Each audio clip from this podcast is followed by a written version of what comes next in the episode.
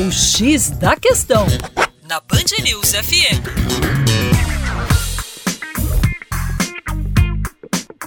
Olá, ouvintes da Band News FM BH. Meu nome é Vitor Augusto e sou professor de Geografia da equipe Terra Negra.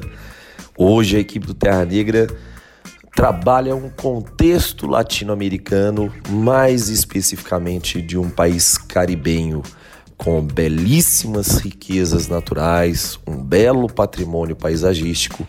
Entretanto, hoje não falaremos dos aspectos naturais, mas sim econômicos desse país que é a Venezuela. Uma série de problemas políticos vem assolando a Venezuela nos últimos anos, como sabido por todos nós. Entretanto, essa crise social, política, econômica deixou de ser um problema exclusivo desse país e se tornou, no fundo, no fundo, um grande quebra-cabeça para toda a América Latina. Os principais países afetados por esse fluxo migratório maciço de 2 a 3 milhões de pessoas desde o ano 2014 acaba colocando em xeque a, a questão infraestrutural das cidades que recebem esse fluxo de imigrantes bem como também começa a gerar problemas sociais nos países em questão a partir de novos surtos de xenofobia.